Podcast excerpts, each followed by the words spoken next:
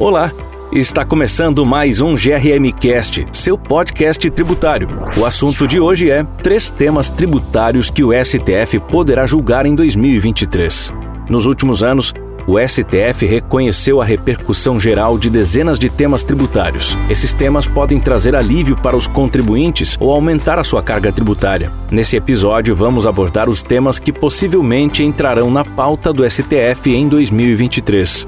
Exclusão das subvenções da base de cálculo do PIS e da COFINS a incidência dos tributos federais sobre os benefícios de ICMS, as subvenções, foi tema de inúmeras notícias e decisões administrativas e judiciais em 2022.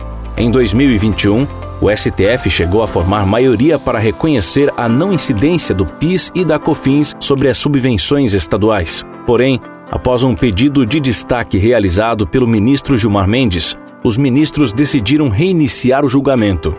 O tema é bastante relevante para inúmeros contribuintes, podendo representar uma redução significativa do valor recolhido a título de PIS e COFINS. O processo em que o tema é discutido foi incluído na pauta de julgamentos de junho de 2021, mas foi posteriormente retirado. Exclusão do ISS da base de cálculo do PIS e da COFINS. Em 2017, o STF reconheceu que o ICMS destacado não deve compor a base de cálculo do PIS e da COFINS. Com isso, muitos contribuintes esperavam que o STF fosse reconhecer também a possibilidade de exclusão de outros tributos da base do PIS e da COFINS, como é o caso do ISS. O tema chegou ao STF e o tribunal reconheceu a repercussão geral da questão, cujo julgamento chegou a ser iniciado e ter o placar empatado. Uma parte dos ministros reconheceu a inconstitucionalidade da exigência do PIS e da COFINS sobre o ISS e outra parte não. Em 2021, um pedido de destaque do ministro Luiz Fux retirou do plenário virtual o julgamento do tema. Inconstitucionalidade da CID sobre as remessas para o exterior.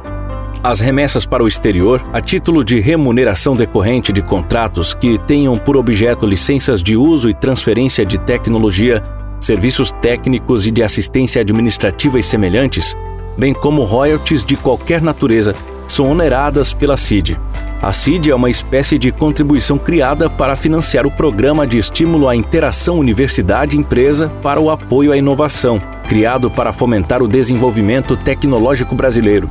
O STF decidirá se a CID atende aos limites impostos pela Constituição Federal para a criação à exigência desse tributo. O caso que trata do tema no STF chegou a ser incluído na pauta de julgamento de 2022, mas foi retirado. Por hoje é isso. Espero que você tenha gostado. Segue a gente nas redes sociais no ADVGRM e acesse o nosso site grm.com.br para ler mais conteúdo sobre esse e outros assuntos. Muito obrigado e até a próxima!